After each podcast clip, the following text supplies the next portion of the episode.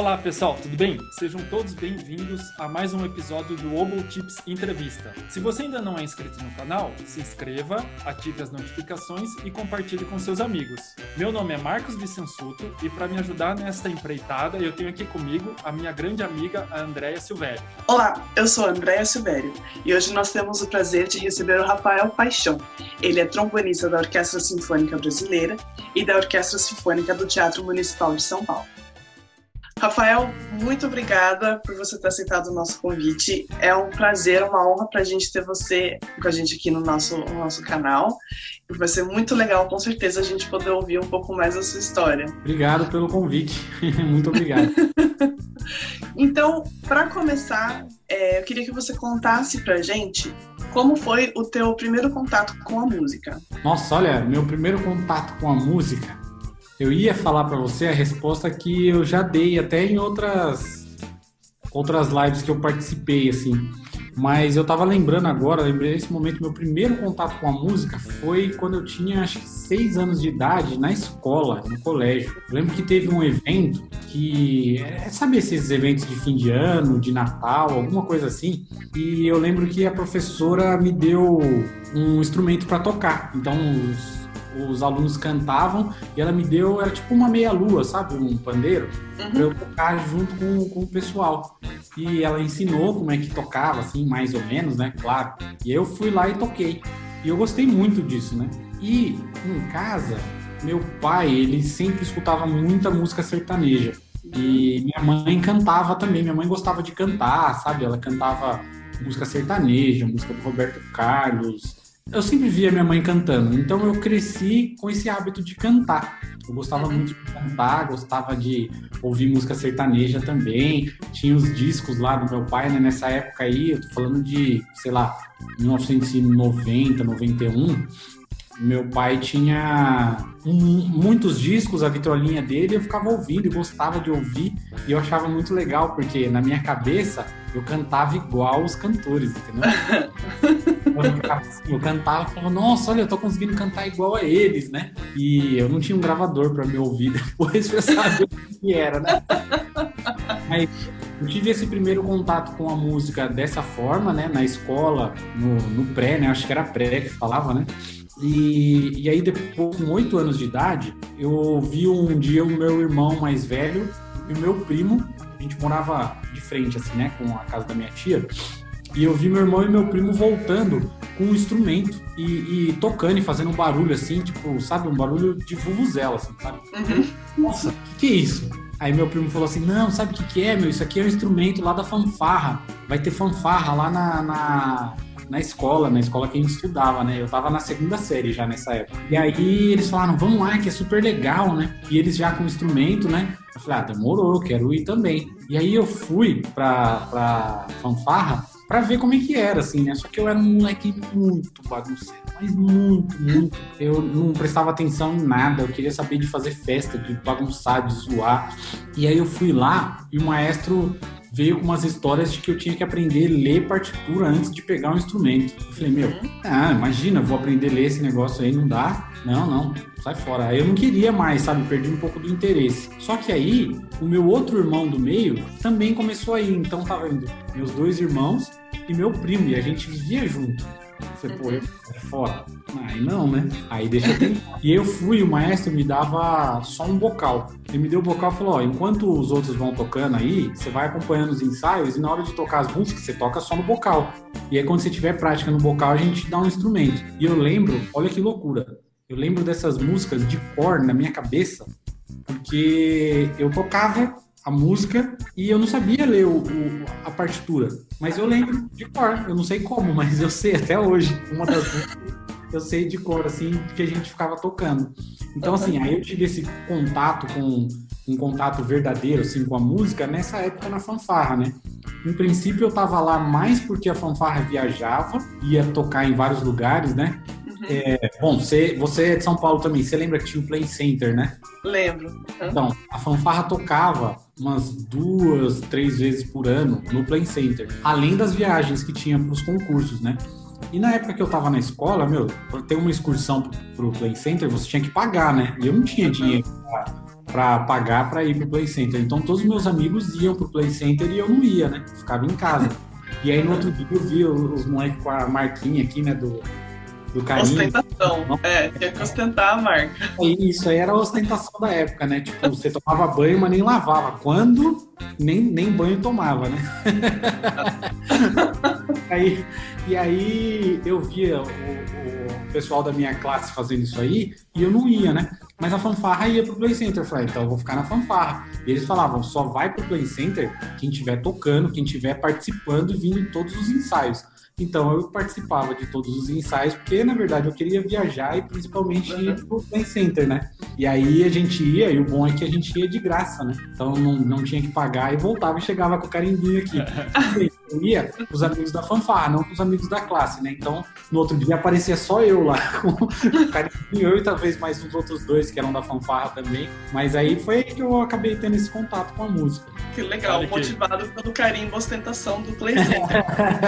é, para quem não sabe, para quem não é de São Paulo, o Play Center era um parque de diversões que tinha é, em São Paulo, na, ali na, na Marginal, né? Na Marginal Tietê. Marginal Tietê, próximo à, à estação da Barra Funda, né? Metrô Barra. Isso, próximo à estação da Barra Funda. E tinha, e é isso aí que o Rafael falou mesmo. Eu lembro que na minha escola também tinha excursão, a gente, a gente ia e tal, e daí a ostentação era o carimbinho. É, eu me esforçava até pra lavar, mas não dava certo. Sempre ficava um tanto aqui, aqui, enfim. Demorava uns 3, 4 dias pra sair. eu, eu, sou, eu sou do interior de São Paulo, né? Eu sou de Serra Negra. E a minha avó fazia excursão pro Play Center. Olha que legal! É, ela, ela fretava o ônibus, né? E daí fazia excursão e a gente ficava o dia todo lá no Play Center. É, era legal demais, foi uma parte muito boa da minha infância.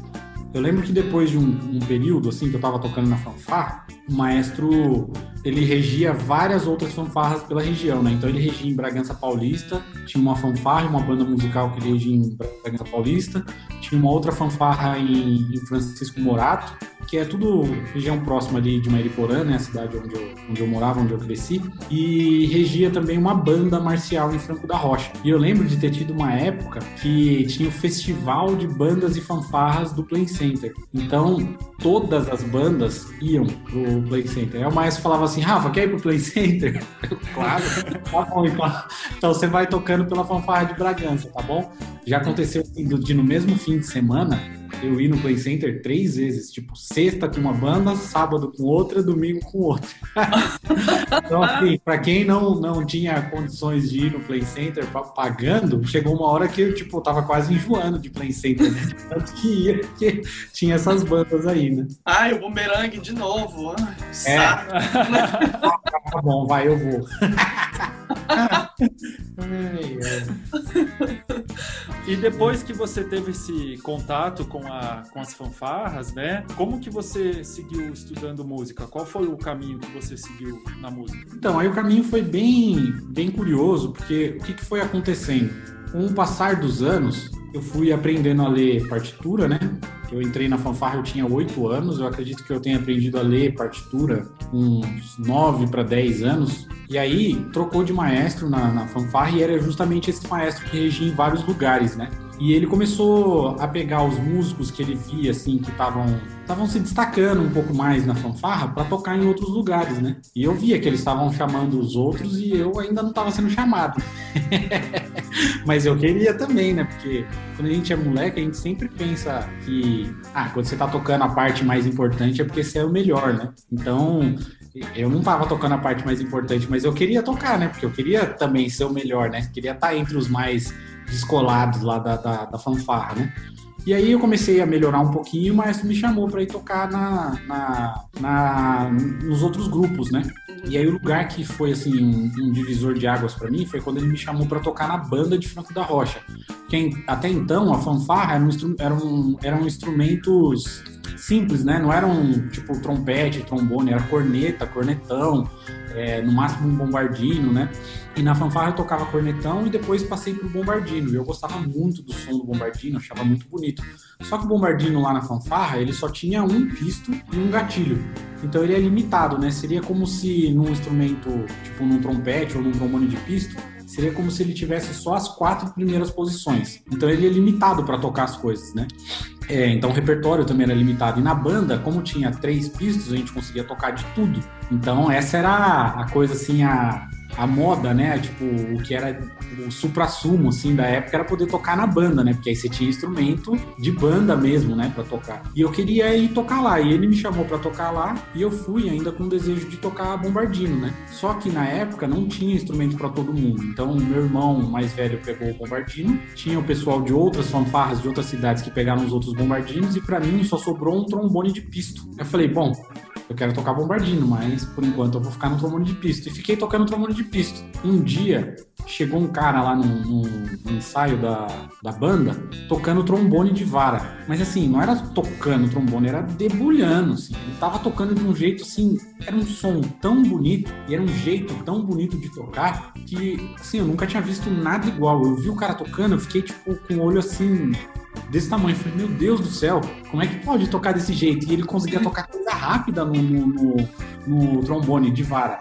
Eu falei, nossa, ele toca rápido ainda no trombone, que legal. Cara, sabe quem era? O Carlinhos, o Carlos Freitas. Ah, uh -huh. é o, ele é primeiro trombone da USP, né? Solista hoje em dia. E ele tocava lá na banda de Franco da Rocha. E aí, o que foi engraçado foi que até no começo ele falava assim: pô, meu, por que você não pega um trombone de, de vara pra tocar? Eu falava assim: ah, meu, eu quero tocar bombardino, né? Mas já tava encantado com o som dele. Falando, meu, pega um trombone de vara, você vai gostar muito, né? Tá, beleza, quero, quero aprender a tocar o trombone, então. Vou tocar trombone de vara. Aí eu fui falar pro maestro: maestro, quero tocar trombone de vara.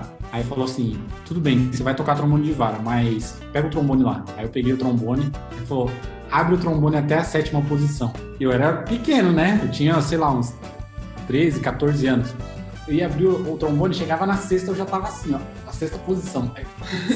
até a sétima, eu tentava, não conseguia chegar até a sétima. Meu braço não, não alcançava. Falou, não, isso ainda é muito pequeno, não dá para você tocar. Isso no começo do ano. Mas, maestro, olha só, agora os trombones novos que chegaram aí tem rotor, né? Eu sei que dá para usar o rotor para fazer a sexta e a sétima posição. Ele, não, não. Você tem que aprender a tocar do jeito certo. Aí eu, tá bom. Aí, todo mês, todo mês, eu ia lá e falava, o nome do, do maestro é Jairo, Jairo Farias. Aí eu falava, Jairo, é, posso fazer o teste agora? Ele, vai lá, pode fazer o teste.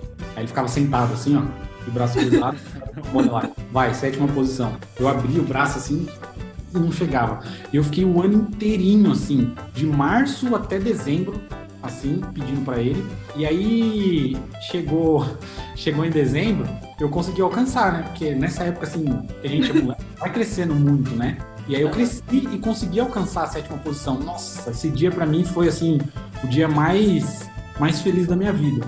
Só que ele falou assim, legal, você alcançou a sétima posição. Você lê clave de Fá? Eu falei, não, ainda não, você não vai pegar o trombone ainda.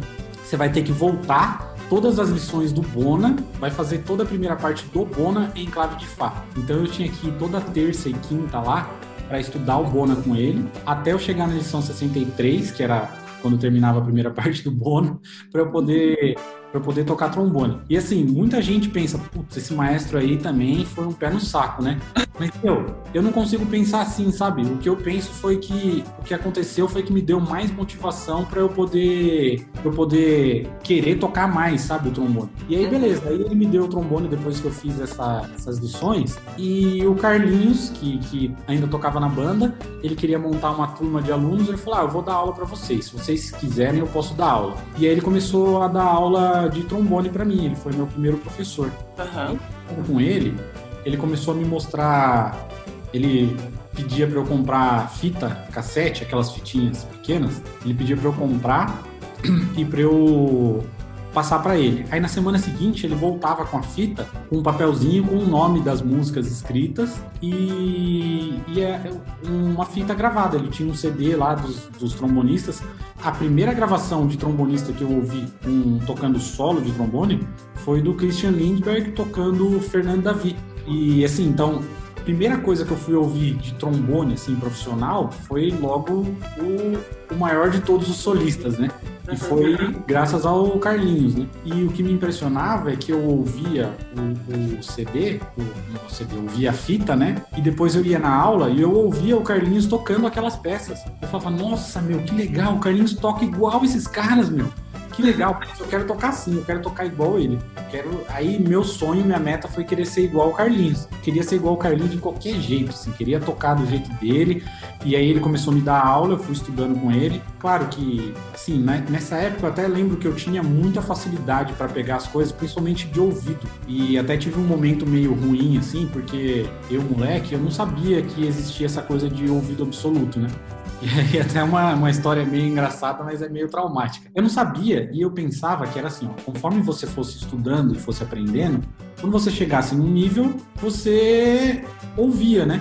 Só que aí, lembra que eu falei lá no começo que eu sabia as músicas de cor? Uhum na fanfarra. Já nessa época eu já tinha ouvido absoluto, mas eu não fazia a menor ideia do que era isso. E eu decorava, tipo, para mim, todo mundo decorava. Até que lá na banda eu comecei a ver que eu tinha uns amigos que não conseguiam decorar a música, ou que, tipo, sei lá, às vezes estavam tocando e tocavam uma nota errada. Tipo, o cara lá na frente, no segundo trompete, tocava um, um, um si bemol onde era um si natural. Aí o que, que eu fazia? Eu descia lá, ia lá e falava: Meu, sabe nesse lugar aí você tocou um si, um si bemol, né? Mas é si natural. E tipo, eu achava que era normal fazer isso. Só que isso é, isso é muito mala, né? Muito, muito mala sem alça, né? E eu fazia isso, tipo, eu, eu não, não lembro de fazer isso assim na. Como é que fala? como se eu fosse melhor que a pessoa, me achando, sabe? Eu me achava por outras coisas, mas não por isso, né? Eu, claro, moleque, né? Tem essas vaidades, essas, essas idiotices, né?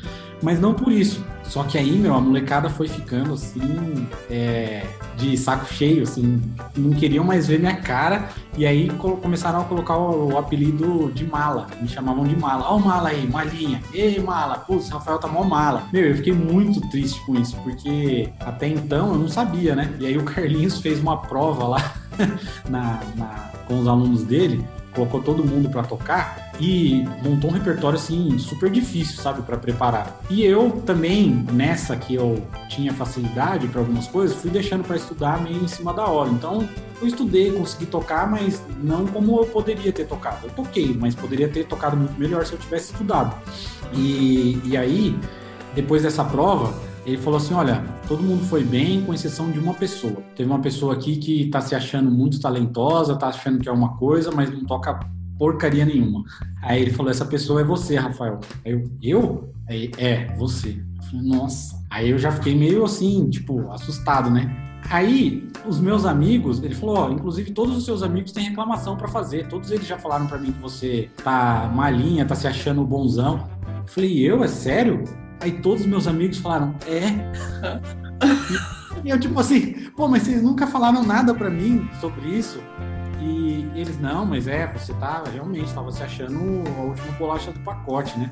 Meu, e esse dia para mim foi uma situação bem traumática, sabe? Eu, tipo, chorei pra caramba, assim, fiquei mal mal, sabe? Passei uma vergonha que eu nunca tinha passado na vida. E aí depois disso, eu nunca mais tive esse negócio de pensar que eu era melhor que alguém, entendeu? Por outro lado, na verdade, eu tive uma coisa que foi até ruim, que demorou muitos anos para eu poder arrumar, né? Que foi o que eu sempre pensava que eu era pior que todo mundo. Aí saiu de um extremo e fui pro outro, né? Mas, bom, isso depois a gente vai chegar nisso. Mas o meu desejo por tocar e tentar ser músico profissional surgiu depois que eu comecei a estudar e vi que se eu estudasse um pouco mais sério, com um pouco mais de disciplina, eu ia aprender mais. E eu vi que o Carlinhos vivia da música, vi que tinha outras pessoas lá na banda que tocavam em bailes, faziam outras atividades e, e eles ganhavam dinheiro com isso, né? E até então eu, putz, eu estava estudando lá, mas eu tinha um sonho de ser engenheiro mecânico. Meu sonho era ser engenheiro mecânico para que um dia eu pudesse, sei lá, acabar trabalhando na Fórmula 1, como um mecânico de Fórmula 1. Tudo a ver, né? Mas nessa época eu comecei a ver que dava para trabalhar com música, que música era uma profissão, e eu já gostava muito de tocar. Então, é, com, sei lá, com 14 para 15 anos, eu falei, não, eu quero ser músico profissional. Aí eu comecei a falar, o que, que eu preciso para ser músico profissional? Aí meus amigos falavam, não, você tem que entrar numa escola de música. Na época a escola de música era a antiga ULM, né? Que hoje é a IMESP. Ah, E aí eu fiz prova lá na, na ULM, não passei. Falei, bom, então não consegui, agora vou ver o que, que eu vou fazer. E aí fui pra. Fui fazer uma prova na Fundação das Artes, em São Caetano do Sul. E aí, pra fazer essa prova, na verdade, foi assim: meu melhor amigo, é meu melhor amigo até hoje, é desde a época da fanfarra. Ele tocava trompete. E, e aí ele falou: Ah, vai ter uma prova lá na Fundação das Artes, né? O meu professor estudou lá, né? Que era o, o- o melhor amigo do Carlinhos, né? Tocava trompete, o Adenilson Teles. Não sei se vocês conhecem ele. O apelido dele é Pistolinha. Ele estudou na academia da Filarmônica de Berlim. Cara super, super gente boa. E ele estudou na fundação. Então ele falou para esse meu amigo, pro Ronan, né? Falou: Ó, tem a fundação, vai fazer prova lá. Aí o Ronan me falou: Eu vou fazer prova lá. Só que a fundação era paga, né? E eu não tinha dinheiro para ir. Tá, beleza. Então o que, que eu preciso fazer para poder ir para lá? Ah, vou trabalhar. Eu tinha uns amigos que, que trabalhavam entregando o panfleto e tinha um outro que trabalhava capinando o quintal, né? Então ele limpava os quintais das casas lá em Mariporã, né? Tem muito sítio lá, né? Ele limpava e ele ganhava 25 reais por dia para limpar, né? Só que assim, meu, é um trabalho violento, assim. Imagina para uma criança de, sei lá, 14, 15 anos fazer isso. Cansa pra caramba. Apesar de ter o trabalho, eu usava máquina, sabe? De, de, de carpir. É, vocês já devem ter visto, né? Essas máquinas que o pessoal usa para fazer limpeza de beira de, de pista, assim, né? Usava esse tipo de máquina, né? E ainda assim tinha lugar que tinha que ir com a enxada, tinha que ir com o tesourão. Meu, era um baita trabalho. E eu falei, vou trabalhar com isso. Eu lembro que eu trabalhei dois dias para ganhar 25 reais. Só que aí, como eu fiquei dois dias lá e nos dois dias eu tive que almoçar lá, a mulher descontou 2,50 de cada dia. então, no fim eu ganhei 20 reais. E aí, na verdade era 30 reais e ela descontou 5 reais do almoço de cada dia que eu comi lá. Então, ganhei 20 reais. E depois eu trabalhava também com um outro amigo, entregando panfleto. A gente andava uns 8 quilômetros por dia lá na cidade, tinha que correr de cachorro, fazer um monte de coisa. E aí a gente ganhava 5 reais por dia. Então, trabalhava com eles, consegui trabalhar. Eu lembro que eu juntei 40 reais. Só que 40 reais pagava só a inscrição para a prova. Beleza. Aí fui lá fazer a prova. É, para ir fazer a prova também não tinha dinheiro. O pai desse meu amigo levou a gente. Na verdade, o maestro da fanfarra, da, da fanfarra levou a gente. A gente foi lá de carona e fez a prova. Aí eu fiz a prova, meu, o Ronan passou em primeiro para trompete eu passei em primeiro para trombone. Nossa, foi uma alegria assim, sem tamanho. Só que aí eu fiquei pensando, putz, passei, e agora? Eu lembro até que a mulher, no, no outro dia que eu fui limpar lá o, o, o quintal dela, ela falou assim: Bom, você passou. Eu falei 40 reais na inscrição, 40 reais na verdade era a matrícula. É, ela falou: Ah, você passou, mas como é que você vai fazer para pagar? Porque você falou que essa escola é paga, né? Ah, não sei, eu tô trabalhando aqui, carpindo quintal, de repente eu vou tentar carpir mais outros quintais para conseguir, né? Para conseguir pagar, mas eu quero estudar lá. E aí, os pais do, desse meu amigo, do Ronan, me chamaram um dia lá na casa deles e falaram: Olha, você passou, né? Em primeiro lugar, o Ronan passou também, o Ronan vai estudar lá. Você vai estudar lá? Você quer estudar lá? Eu quero. Ele falou: Como é que você vai fazer? Não sei ainda. Falei, ah, sua mãe pode pagar? Não. Tá bom, então vamos fazer o seguinte: a gente conversou aqui e a gente vai pagar a sua escola. É, você vai estudar lá, a gente vai pagar. Só que a condição é que você estude se dedique. Se a gente perceber que você tá levando nas costas, você não tá levando a sério, a gente vai parar. Beleza? Eu falei, não, beleza. Só que aí eles não pagaram só a, a mensalidade da, da fundação. A fundação é aqui em São Caetano, né? Hoje eu moro em Santo André, mas de Mairiporã até Santo André, na época, eram duas horas e meia a três horas de viagem para poder chegar. E assim, eu tinha que pegar para ir umas quatro conduções. Então eles pagavam todas as conduções, pagavam o meu lanche, pagavam a mensalidade é, da, da escola, material que eu tinha que comprar e, e pagavam também é, até o futebol que eu ia jogar no final de semana com os filhos deles. Então eles foram como se fosse assim minha segunda família, sabe? E claro, né, nesse tempo assim, a minha amizade com o Ronan aumentou ainda mais, né? Porque a gente ia e voltava junto, passava o dia inteiro junto, a gente estudava junto. Eu sabia os concertos de trompete de cor, porque vivia com ele estudando, ele sabia os de trombone também, né? E a gente sempre passava esse tempo junto. E aí, estudando lá na fundação, eu conheci o professor Valdir, né? O Valdir Ferreira, que ele é trombonista da, da banda Mantiqueira. E ele, ele toca, assim, super bem. Ele é uma pessoa apaixonada pela música eu já cheguei lá gostando muito de música, apaixonado por música também, mas sem conhecer muito, né? E ele, o que, que ele começou a fazer? Ele começou a me levar para assistir ele tocando nos lugares, né? Então ele me levava, tinha um show da banda Mantiqueira lá na Sala São Paulo. Ele me levava no lançamento do CD da, sala, da, da banda Mantiqueira. Primeiro ele me deu o CD falou: escuta esse CD aqui. Eu escutei e fiquei encantado. Eu escutei até decorar o CD inteiro. Eu sabia todas as músicas de cor. Ele falou: agora vamos assistir o lançamento do CD. Eu fui assistir, eu fiquei encantado, porque eles tocaram exatamente como estava no CD. Eu falei: como é que pode? Eles estão tocando ao vivo, tocando exatamente igual. Até o, o improviso que o François fez foi igual, se não assim, muito parecido, sabe? E eu lembro que isso me fez ficar mais encantado pela música, falar, não, eu quero ser profissional mesmo, vou estudar para ser para ser profissional. E aí eu fui estudando e as coisas começaram a acontecer a partir desse momento, né? Que eu tava lá na, na fundação estudando. E se não fosse pela família do Ronan ter pago todo o estudo, né? E assim, não sei se todo mundo sabe, mas a Fundação das Artes é um curso, tem um curso básico de dois anos e mais um curso técnico de três anos. Então são cinco anos no total, né? Então eu fiz, eles pagaram cinco anos de curso para mim, né? Imagina, não é, não é pouca coisa, né? Legal, que legal. Que investimento. É. investiram em você, acreditaram em você, né? É o que eu sempre falo que, na verdade, eu acho que o melhor investimento que a gente pode fazer, que é o que eu aprendi com eles, é investimento em pessoas. Muita gente tem desejo de investir em negócios, investir em, em fundos de, de investimento, mas eu acho que a melhor coisa que a gente pode fazer é investir em pessoas, porque as pessoas podem gerar coisas muito melhores assim para a sociedade, né? Claro que esse pensamento é um pouco mais altruísta, né? Não é nem estou falando que está errado quem, quem não pensa em investir em pessoas, né? Para mim é uma coisa que, que funciona muito, né?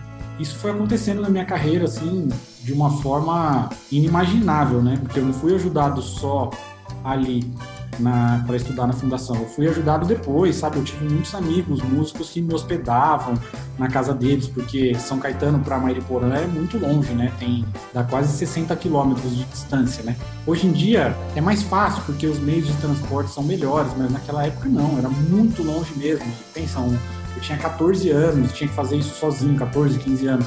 Então, às vezes, não tinha como eu voltar para casa, porque eu perdia ônibus, não ia dar tempo de pegar o último ônibus, então eu dormia na casa de amigos, amigos me hospedavam, o Valdir já me hospedou na casa da mãe dele, inclusive. Depois eu fui estudando, né? Passei por algumas orquestras, toquei na Orquestra de São Caetano, toquei na Orquestra na Experimental, toquei na Orquestra Sinfônica de Santos. E aí depois eu entrei na Academia da USESP, que foi assim também um outro divisor de águas para mim, né? Porque até então, quando eu estava na Experimental, eu podia tocar em várias orquestras, né? Quem entra na experimental, eu não sei se é assim com, com o oboé, né? Mas, mas pelo menos com trombone trompete, eu via isso muito acontecendo.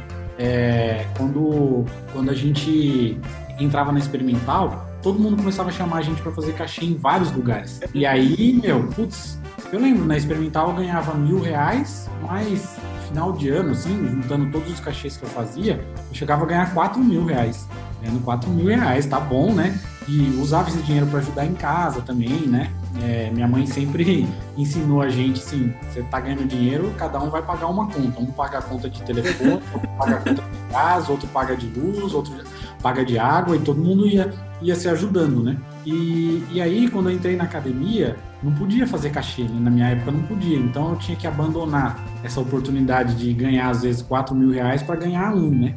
Mas eu lembro que o Carlinhos tinha sempre falado uma coisa para mim, assim, desde pequeno. Ele falava assim: olha, se você estudar muito, se você se dedicar, não vai faltar emprego para você. Hoje, hoje, é, eu falaria isso de uma forma diferente. Se você se dedicar não só a tocar, mas sim a ser um bom músico e ser um bom empreendedor, realmente não vai faltar dinheiro. Agora, se você estudar, não vai faltar emprego, quer dizer.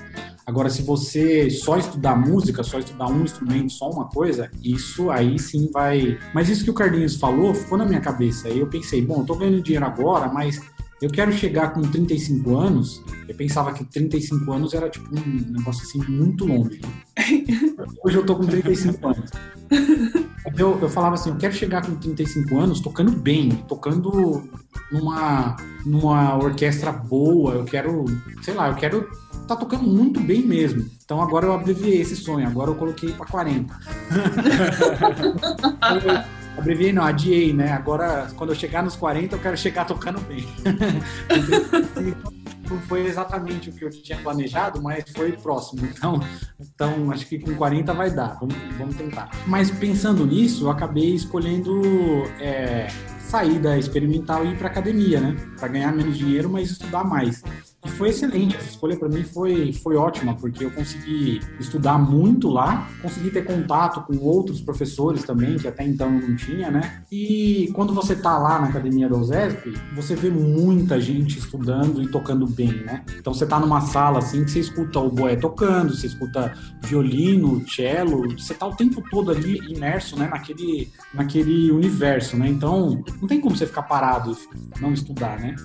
E acabei estudando lá e comecei a ver algumas pessoas que estavam estudando lá e estavam indo estudar fora. E eu tinha também esse desejo de estudar fora, porque isso era em 2008, né, que eu entrei na academia. Em 2003, o Ronan, o meu melhor amigo, parou de estudar na fundação, porque ele foi embora para a Alemanha, ele foi estudar na Alemanha. E eu queria estudar fora, e o Ronan estava na Alemanha, eu queria estudar na Alemanha. Então tentei ir para a Alemanha, fiz prova lá na Hans Eisler, é, mas eu não passei, em 2007. E aí eu voltei pensando, putz, eu ainda quero estudar fora, quero estudar fora, quero estudar fora. E aí conheci um professor de Buffalo que me chamou até para estudar em Buffalo, o Jonathan Lombardo, conheci ele em 2007, que ele deu aula em campus. Mas assim, eu conheci ele, mas eu achava que o meu professor aqui do Brasil ensinava tão bem ou até melhor que ele. Não sei se é para lá que eu quero ir, né? Mas depois eu conheci em 2009 um trombonista da Holanda, e aí eu tive esse mesmo choque que eu tive quando eu conheci o Carlinhos, sabe? Quando eu conheci o Carlinhos, eu fiquei, eu falei, não, eu quero tocar desse jeito. Aí quando eu conheci o, o Martin tocando trombone, eu falei, meu, eu quero tocar desse jeito. E ele começou a explicar como é que era o sistema de ensino, né? Porque a gente via muita gente falar, por exemplo, ah, não, se for nos Estados Unidos, eu já ouvi histórias assim que, que o cara chegou lá para estudar com a Alessio, o Alessio falou, se você não mudar essa embocadura em duas semanas, você pode voltar pro seu país. Aí eu, assim, não, eu não sei se eu quero ir para para Juilliard, assim, ou para um lugar desses, né? Eu ouvi a história, né? Isso eu nem sei se é verdade, mas eu ouvi a história assim. E o Martin me falou do sistema de, de ensino lá da, da Holanda. Eles falaram, olha, ele falou, lá você vai ter três professores de trombone, os três dão aula para você, eles, cada um tem um jeito de ensinar, mas no final vai funcionar. E outra, eles não, eles não mudam o jeito do aluno tocar. Eles não vão te mudar da água pro vinho. O que eles vão fazer é pegar todas as suas qualidades e vão melhorar ainda mais. E tentar arrumar os seus defeitos, né? Eu falei, meu, isso aí é a escola dos sonhos, né? Perfeito. é, eu quero ir pra lá.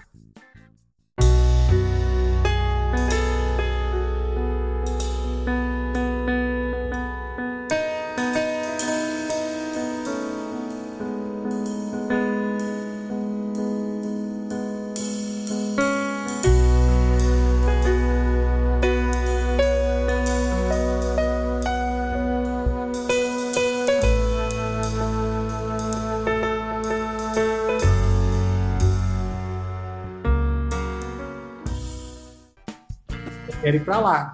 Beleza. Aí lá vai eu, né? Ganhando mil reais, eu quero ir pra, pra, pra Holanda, né? Como é que eu vou fazer? Ganhando mil reais estudar na Holanda. Eu vi que tinha um, um, um esquema que os alunos da academia tocavam para os patrocinadores dos projetos educacionais lá. E às vezes eles ajudavam, né? E eu lembro que eu fui tocar uma vez lá e o, o toquei nesse, nesse projeto, né? Chamava Programa Sua Orquestra. E eu toquei falando que eu queria ir fazer a prova na Holanda. Eu já tinha feito a inscrição, tudo, né? Para estudar lá. Um cara cara só que estava assistindo, o nome dele é Paulo Linhares. Por incrível que pareça, eu não lembro da fisionomia dele, mas eu lembro do nome dele, Paulo Linhares. Ele falou: Ah, você quer estudar na Holanda? Pô, quanto você precisa para ir? Eu falei assim: Olha, eu preciso, a passagem é dois mil reais. Eu preciso de dois mil reais. Aí o resto? Não, o resto eu tento me virar, né? Eu nem tinha pensado quanto que eu ia gastar para ficar lá um mês, né? Paciência. E aí ele pegou e me deu mil reais. Ó, tá aqui, ó, mil reais vai ter um cheque lá na, na no, na sede educacional da academia para você. Aí ele me deu o cheque e aí na mesma época a academia começou a autorizar a, a fazer cachê. Eu fiz um cachê na orquestra que precedeu a Orquestra de Ópera do São Pedro. É, foi o USP até que fez esse, esse cachê lá, porque ainda não tinha orquestra, mas já tinha ópera para tocar, né? E aí eu toquei foi o cachê foi mil reais. Então consegui o dinheiro para ir fazer a prova. O Pedro estava estudando lá na Holanda na época, né? O Pedro Visotskas, ele estava estudando viola lá, depois mudou, estudando violino, né? E depois ele mudou para viola. E ele me hospedou na casa dele. Então eu não tive que pagar a hospedagem, ele me ajudou. O Paulo Linhares me ajudou também. E eu fiz a prova e passei.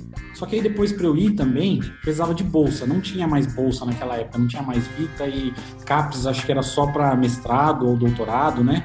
E aí eu falei, putz, e agora? Como é que eu vou fazer para ir? Eu vi que tinha um esquema lá de fiador, né? Você conseguia comprovar para a universidade que você tinha um fiador e beleza. E aí o, o fiador, caso você não conseguisse bancar, ele teria que bancar, né? Eu falei, eu vou dar o um nome de um fiador para pelo menos eu ter como ir, né? Depois eu vou e tento trabalhar lá, me viro, né? E, e nesse meio tempo eu voltei e toquei pros, pros patrocinadores da USESP de novo. Fiz um recital. No recital eu contei minha história. Falei que eu queria estudar na Holanda tal. Meu, eles se juntaram em seis pessoas que nunca tinham me visto, só me ouviram tocar e ouviram a minha história e falaram: não, a gente vai te ajudar. E eles me deram 12 mil reais. Só que eles só me, eu só fiquei sabendo dessa notícia, que eles tinham me dado esse dinheiro, um dia depois de eu ter, ter recebido uma notícia de que eles não aceitariam mais esse esquema de fiador para eu estudar na Holanda. Então, assim, eu fiquei chocado porque eu falei, putz, e agora? Eu não, não tenho mais como conseguir essa, esse fiador, né? Eu preciso do dinheiro, né? E aí o diretor da academia na época era o Toninho. O Toninho chegou e falou assim para mim, falou, daquele jeito dele, né? O Toninho é um cara muito figura, né? Falei, e aí, bicho, Agora você vai precisar dessa grana aí, quanto você precisa? Eu precisava de 9, 9 mil euros para poder depositar na conta do conservatório e, e aí a anuidade era 8.500 euros. O, o visto era 450 euros. Então ia sobrar 50 euros para mim. Eu tinha que depositar esse dinheiro lá. E aí, meu, falei, ah, Agora eu não sei, né? Ele falou, e aí, bicho, o que, que você vai fazer agora? Eu falei pra ele, ó, oh, cara, isso é a única coisa que eu posso fazer é orar e pedir para Deus me ajudar, porque, porque de resto eu não tenho o que fazer. E aí no outro dia toca o telefone, a assistente dele falou, não, o Toninho quer falar com você aqui na, na sala da diretoria da academia. Aí eu fui lá morrendo de medo, né? Achando que ele tinha descoberto que eu tinha feito um casamento escondido. e aí Aí ele falou, bicho, quando eu fui lá na sala falar com você, perguntar o que, que você ia fazer depois que eles falaram que não iam aceitar o fiador, o que, que você falou para mim?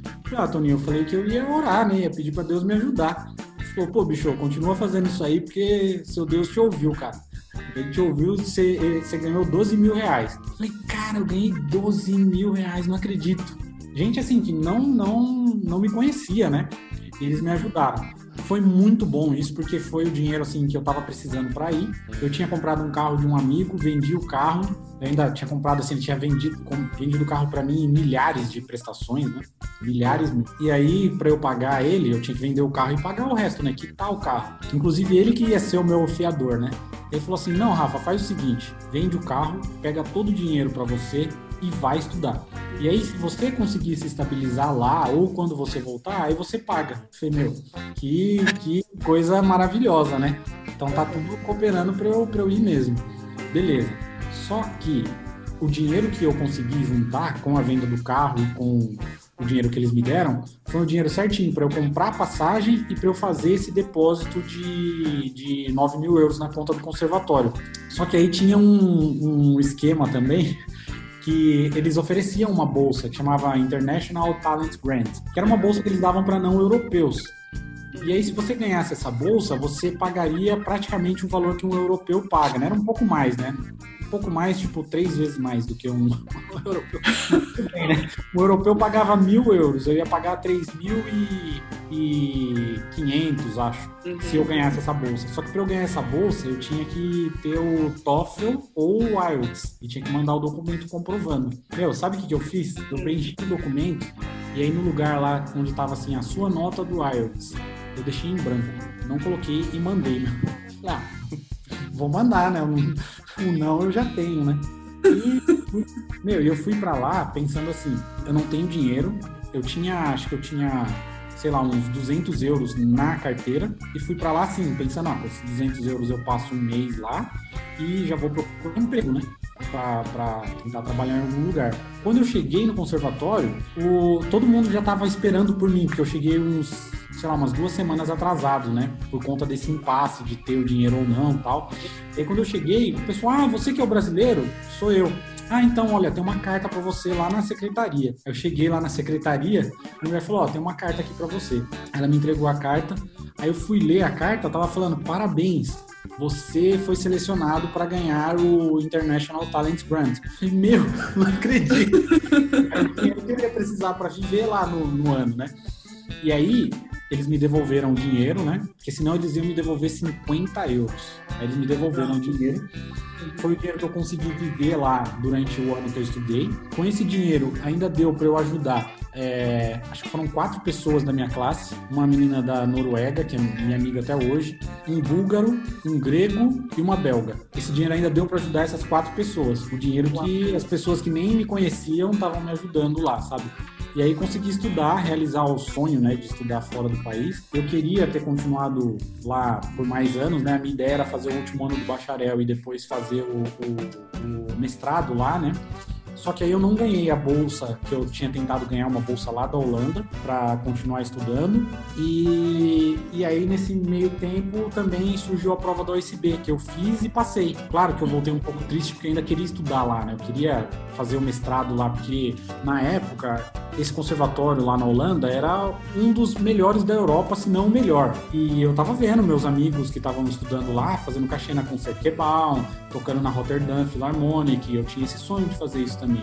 Mas eu tive que voltar. Porém, eu voltei na melhor de todas as situações, né? Para quem vai estudar fora, todo mundo que estuda fora tem esse problema, né? Que vai voltar para o Brasil. Primeiro, que as pessoas pensam assim, ah, foi estudar fora, então ele já vai voltar aqui ganhando todas as vagas, né? Por outro lado, a gente que volta, volta pensando, meu, eu tenho que ganhar uma vaga, né? Porque eu fui estudar fora.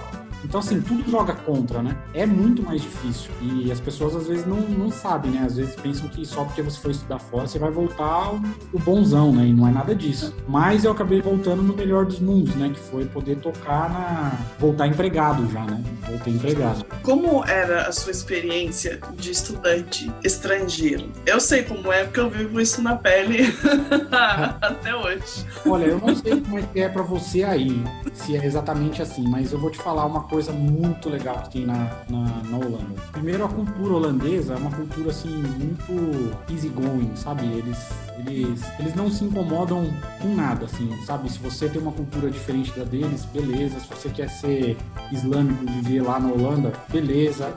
É, para quem quer usar as drogas que lá são permitidas, beleza também, eles não, não, se opõem a isso. Um lugar ou outro eles acham que não é muito educado fazer, né? Mas eles são muito respeitosos, né?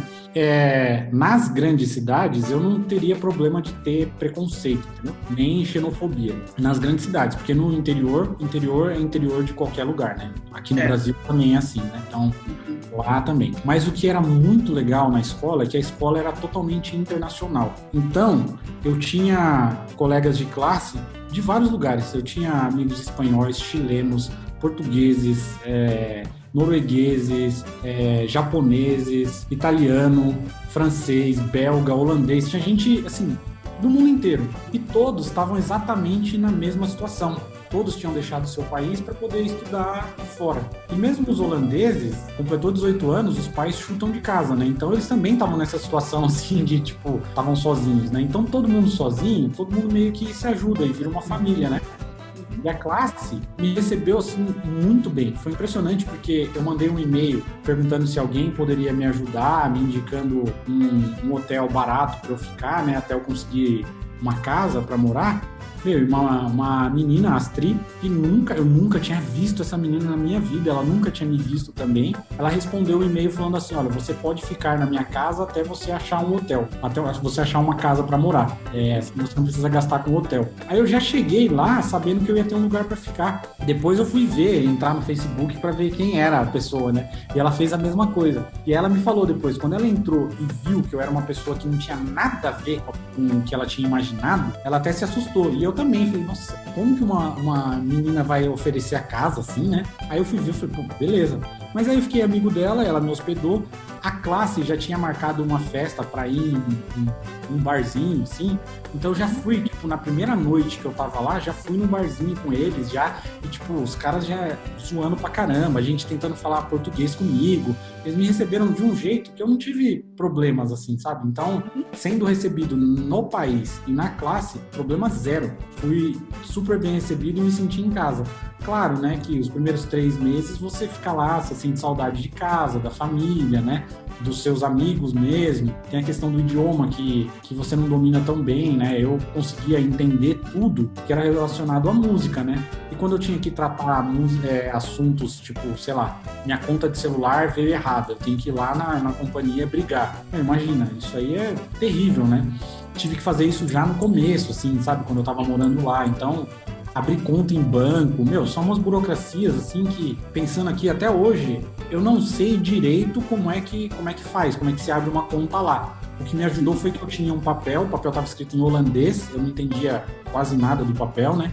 Uma partezinha ou outra estava em inglês, mas era tanta burocracia que eu conversei com o cara, que tava, o cara que estava abrindo a conta, o cara, fui simpático com o cara, o cara foi super simpático comigo, ele foi com a minha cara e falou: fica tranquilo, eu vou te ajudar. E o cara abriu a conta para mim sem eu precisar fazer nada. Ele só falava, ó, assina aqui, faz isso aqui, e beleza, me deu o cartão depois, ó, sua conta tá aberta. Mas esse tipo de, de burocracia é muito difícil, né, quando você chega e tá em outro país, assim, então eu sofri mais com essas coisas do que com adaptação à sala, ao sistema de ensino ou à cultura, sabe? É, porque as pessoas fazem coisas diferentes, né? E você não sabe muito bem. É, tipo, para mim, imagina, eu cheguei, daí acho que quatro ou cinco meses depois eu tinha que fazer a declaração de imposto de renda. Eu olhei e falei, eu não sei nem por onde começar. Porque aqui, se você recebe qualquer tipo de dinheiro do governo americano, você, mesmo que você não seja cidadão, você precisa sim declarar o imposto de renda. E eu não sabia, a minha sorte é que tinha lá o International Office e eles compravam o, o, software que daí a gente usava para fazer o imposto de renda. E aí tinha, e aí eu não sabia, não fazia ideia. Aí eu chegava lá no office e as tiazinhas sempre com a maior paciência do mundo sentava comigo e ficava, não, ó, vamos lá, isso aqui você põe aqui, isso aqui você põe na né? Oito anos depois eu consigo fazer o meu imposto de renda sozinha, mas olha. ah, imagino, é, imagino. Até hoje aqui no Brasil fazer imposto de renda é difícil, imagina lá. Eu nunca fiz lá. Lá, eu nem sei o que que deu. Eu lembro até que eu recebi uma carta que chegou na minha na casa da minha mãe, lá em Mairiporã, para me cobrar uma conta de gás lá da Holanda. Depois isso 2000 e, sei lá, 2012, 2013. E essa conta era de um período que eu nem tava morando lá na Holanda mais, mas chegou uma conta. E aí eu tinha que ligar lá para resolver. Imagina, só que dessa vez já não era mais em, em inglês, era em holandês. Holandês. Putz, isso aí foi difícil. Hein? Eu lembro que eu pedia para perguntar, perguntava se alguém lá falava inglês, né? E na época eu voltei, eu tava falando inglês bem, né? Mas o, o holandês, meu, meu holandês, assim, eu entendia muita coisa, entendia praticamente tudo, assim, mas mas falar ainda era limitado, ainda mais esse tipo de coisa, né? Aí eu lembro que eu fui tentando, tentando, tentando resolver isso, até que eu liguei para um amigo meu holandês e ele falou assim: Rafa, depois de cinco anos, essa conta aí caduca. eu deixei. Eu falei, ah, bom, primeiro, não sou eu que tenho que pagar, né? Não é minha essa conta. Aí eu deixei e não paguei, mas esse tipo de coisa é, é difícil, né? De, de, ter que resolver, né? Mas faz parte da vida, né? Da vida de, de estudante. é, são os detalhes que ninguém te conta. É, verdade. E são detalhes que também te fazem crescer e aprender, né? Porque não é só tocar, né? Você precisa aprender a se relacionar com as pessoas, aprender a cozinhar, aprender a cuidar das suas contas, né? Tudo coisa que faz parte da, da do processo de maturação. Né? Montar móvel. Montar móvel, é, exatamente. Meu, montar móvel Assim, eu sempre gostei de montar as coisas, sabe? Sempre gostei, por isso que eu tinha esse desejo de ser engenheiro mecânico, né? Então, montar para mim é sempre uma alegria, sabe? Pegar o manual e olhar e me achava o, bom, assim, quando eu conseguia montar sem manual, né? Mas você sabe que às vezes quando monta sem manual, sobram uns dois, três parafusos lá, né? Mas na Holanda eu tinha que fazer isso também. E mesmo lá na Holanda eu fui ajudado, sabe? A família de um, de um amigo meu holandês, que é meu amigo até hoje, assim, eu falo com ele toda semana. A irmã dele tava tendo um filho, o filho tinha acabado de nascer, ela estava trocando quarto. Então ela tinha um monte de móvel para doar. Ela me doou esses móveis. Então assim, quando eu fui para Holanda, eu consegui morar num apartamento excelente, que era gigante, pagava muito barato, pagava metade do que todo mundo pagava, era do lado do conservatório. Móveis eu não tive que comprar nada, zero, zero de móveis. Eu ganhei uma cama, uma cama king size de uma amiga, ganhei os móveis da, da casa de uma outra, da, dessa irmã desse meu amigo, né? Então assim, para minha carreira ter dado certo, resumindo aqui, só deu certo porque as pessoas me ajudaram. Claro, né? Teve a parte de eu ter que me dedicar e ter que estudar, né? Sim. Eu não sei se teria dado certo só com a minha dedicação, entendeu? Uhum. E pegando um pouquinho desse gancho, é, qual o conselho, palavra de sabedoria que você aprendeu agora, depois de um tempinho né, de, de carreira, que você diria para essa nova geração, para novos estudantes de música? Ó, a primeira coisa que eu digo assim para o estudante de música é faça música com amor. Faça música com muito amor. Esse é o principal. Isso é o que vai te mover para poder para poder chegar em qualquer lugar que você queira chegar. Com certeza, em muitos momentos da carreira, você que está tentando conseguir o seu lugar ao sol, você vai ter momentos que você vai querer desistir, porque é muito difícil, porque a música não é muito valorizada como profissão. Isso não é só no Brasil, né? No Brasil talvez um pouco mais, mas isso no mundo inteiro a música não é muito valorizada e é muito difícil conseguir lugar ao sol. Às vezes você vai ter que estudar muito, muito, muitas horas, anos para conseguir ter um momento que você vai ter que tocar e talvez nesse momento, por alguma pressão, você não vai conseguir tocar da forma que você gostaria e isso vai ser frustrante. Às vezes você vai estudar muito para fazer uma prova, vai fazer essa prova e não vai passar e aquela prova pode ser a prova da sua vida e não vai dar certo. Mas o que vai te manter nos trilhos é o seu amor pela música. Se você não amar a música, se você pensar que a música é só um meio que vai te, te fazer ganhar dinheiro, um meio que vai te dar estabilidade financeira ou algo que vai te dar um bom status dentro da sociedade, porque apesar de não ser muito valorizado, é, é, um, é um status, né? Se você pensar só nisso, nos momentos de dificuldade você vai sofrer muito mais, porque vai faltar o amor pela música. O conselho que eu dou, assim, o primeiro deles seria você amar a música mesmo, assim, ter a música como, como o amor da sua vida. Segunda coisa é você tentar entender que tudo que você vai sofrer na vida de dificuldade é parte de um processo para que você se torne um músico e principalmente um ser humano melhor. Então, é, com isso, o que eu quero dizer é assim, olhe para todas as dificuldades como uma oportunidade de crescimento, porque eu tenho a impressão de que aqui, aqui mais aqui no Brasil, a gente sofre muito, né? Aqui no Brasil, a nossa vida é muito difícil, né? Pra gente conseguir conquistar alguma coisa, tem que ralar muito, tem que, que estudar muito, sabe? Eu lembro de contar pro, pros meus amigos lá, meus amigos estavam reclamando lá na Holanda, eles mudaram, né, a classe toda de Rotterdam para Amsterdã, né? Foi bem no ano que eu tava lá, né? E os alunos de Rotterdam não queriam ir para Amsterdã porque eram 40 minutos de trem, eles falavam, é muito longe. E aí eu fui falar para eles, meu, eu pegava trem, duas horas e meia de trem e ônibus e tudo mais para poder chegar na minha escola. E aí eles falaram assim, Rafa, se eu pegar duas horas e meia de trem, eu não tô na Holanda mais. Então assim, às vezes eles não conseguem entender a nossa realidade, né? Que é muito mais sofrida, né?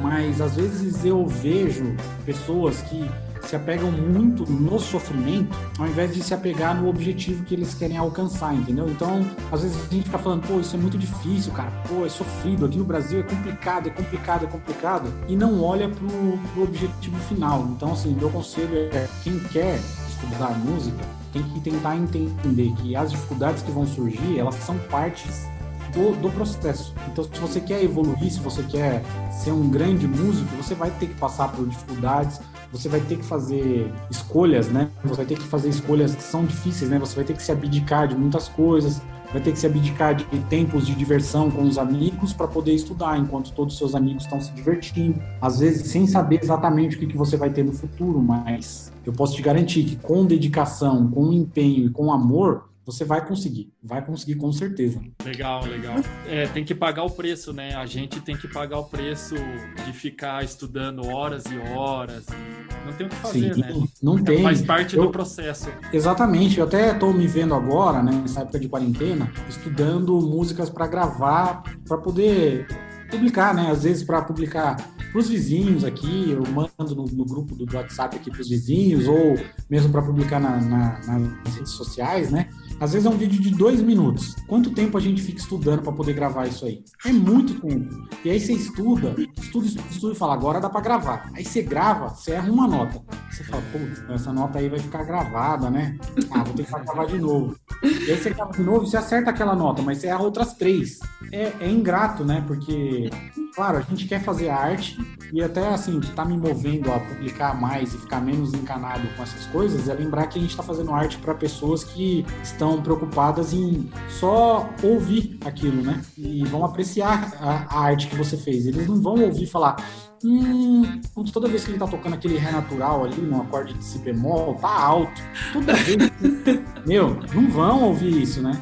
Agora, se você tocar com amor, tocar tentando se expressar mesmo, por mais que tenha algum, algum problema ali, todo mundo vai ouvir e vai gostar, porque tem a sua expressão artística ali, né? Então, é, esse é mais um desafio que a gente tem agora nesses tempos modernos, né? Tempos atuais. Sim. Ah, bom, indo pro finalzinho da, da, da nossa entrevista, já do nosso bate-papo, a gente faz um, um bate-bola com os nossos convidados. São perguntas curtinhas, facinhas. Só tem uma pergunta que as pessoas dão- uma, dão uma travada, mas vamos ver aí como você sai. Primeira coisa que vi na cabeça é um esporte ou um hobby. Nossa, um esporte só? Ó, esporte, eu gosto de corrida e bicicleta. Um só, putz, é difícil. eu faço dois, eu pratico dois, que é, eu vou falar um, duatlon. um esporte duatlon. Mas um hobby, é, eu gosto de Fórmula 1 e de modelismo, tá? Inclusive, olha aqui o que eu tô fazendo. Tô construindo uma McLaren de Fórmula 1. Ó, Ó, que legal. que legal. Ainda, é, isso aqui é um hobby. E se você não fosse músico, o que você gostaria de fazer? É, eu gostaria de ser. Eu gostaria de trabalhar com, com engenharia mecânica, isso é uma das coisas, mas o que eu gostaria mais é de trabalhar com qualquer coisa que eu tivesse contato com pessoas. Algum, sei lá, algum departamento que eu cuidasse de pessoas, alguma coisa assim. É, lugar preferido. Putz, lugar preferido? Meu, qualquer lugar que eu puder estar com a minha esposa e com, a, com os meus amigos é o meu lugar preferido. Eu não consigo dizer um lugar assim, mas é lugar com amigos e a minha esposa. Rafael Paixão, o que toca na sua playlist? Meu, minha playlist toca música sertaneja, toca música barroca, toca é, música gospel, mas música gospel assim, quartetos vocais, né? Hum, uhum. toca música de orquestra, música instrumental de vários instrumentos solistas, né? Principalmente cello, é, canto, trombone também, né? Tem que ter. Uhum. O que mais? Ah, de tudo um pouco rock, um pouco de rock, mas pouco. Mas de tudo tem um pouquinho, assim, na, minha playlist. É, até o convidado de ontem, o que tinha sido unânime até o momento, era o, o pagode. Pagode, putz, pagode eu não, não escuto. Aí o É. pago- você e o de ontem quebrou. É, eu escuto sertanejo, eu gosto muito de, do Daniel, né? Nossa, Paulo e Daniel, adorava. Então eu cresci, né, ouvindo música sertaneja, então escuto muito Chitãozinho Chororó, mas pagode não escuto tanto, não. O Chitãozinho Chororó é top. A gente fala disso depois. Fora ar. É, uma música. Putz, uma música. Hum, ah, uma música segunda de Mahler. Ah, foi rápido, não foi tão complicado assim. Pois é. É, não, é porque passaram várias na minha cabeça aqui assim. Mas sabe, eu consigo responder mais fácil e depois não falar, ah, não respondi mal, não. É a segunda de Mahler, é a minha, minha obra favorita assim, de todas as músicas. Boa escolha. Obrigada. Obrigado a vocês. É, muito obrigado, Rafael, por participar da entrevista com a gente. Foi muito legal, muito inspiradora a sua história. É bom a, as pessoas verem o, o, que a gente tem que batalhar, né? E também a ajuda das, de outras pessoas, a importância que tem na nossa vida. Né? Muito obrigado mesmo. Valeu. Obrigado vocês pelo, pelo convite. É, só uma última palavrinha, uma coisa que eu sempre escrevia lá nas cartas que eu enviava para os patrocinadores da, da OSESP, né? Que eu não conheço a maioria deles, né? Mas eu escrevi e sempre falava para eles que para eles continuarem fazendo o que eles estavam fazendo, porque eles estavam investindo em vidas, né? Não só na música, não só na arte, que estavam investindo em vidas. Eu acho que essa é a ideia aí pra gente também, pra gente pensar quando a gente estiver ensinando e tentando ajudar alguém na carreira da música, né? A gente tentar lembrar que a gente está investindo em vidas aí também. Beleza? Obrigado, gente. Ótimo. Valeu. Obrigadão. Valeu demais.